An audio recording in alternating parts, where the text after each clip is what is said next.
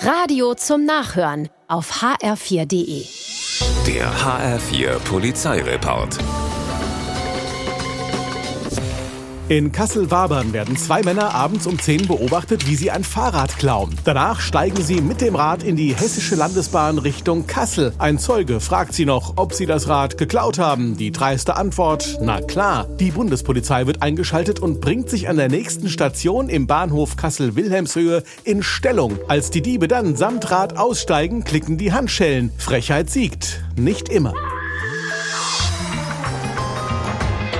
In Wiesbaden werden zwei Ladendiebe vom Detektiv entdeckt und angesprochen. Es kommt zum Gerangel, an dessen Ende die Diebe flüchten können. Pech für den Detektiv, könnte man meinen. Doch kurz darauf kehrt einer der Diebe zum Tatort zurück. Denn auch er hat inzwischen gemerkt, dass er beim Gerangel sein Portemonnaie samt Ausweis verloren hat. Tatsächlich Pech für den Dieb. Der bekommt sein Portemonnaie nämlich zurück von der Polizei, als die Handschellen klicken.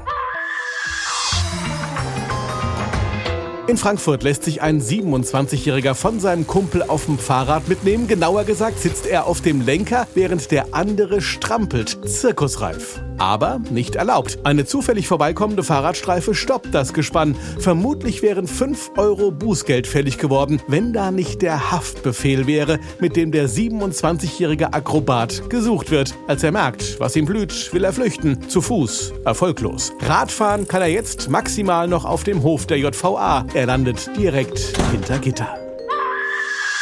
Der HR4 Polizeireport mit Sascha Lapp auch auf hr4.de.